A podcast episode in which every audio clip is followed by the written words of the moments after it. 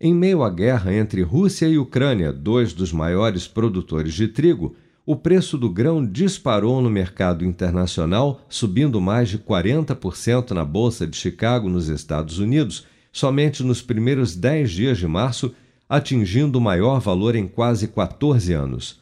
No interior do Rio Grande do Sul, o preço do trigo bateu recorde no Brasil, sendo cotado a 1.960 reais a tonelada na última semana com uma alta de 26% em apenas sete dias.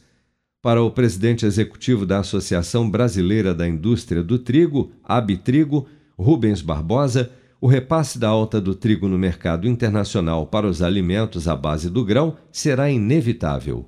Aqui no Brasil, junto com o arroz, é o principal alimento na mesa do brasileiro, com o pão, com o bolo, com o biscoito, com as massas. No mundo inteiro, as indústrias vão ter que repassar uma parte desse aumento significativo que está havendo agora. E, de fato, a disparada da cotação do trigo já começa a ser sentida pelos supermercados nas negociações com fornecedores.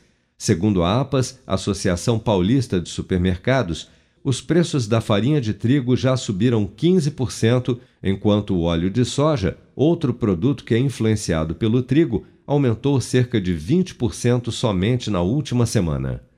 Com produção de Bárbara Couto, de Brasília, Flávio Carpes.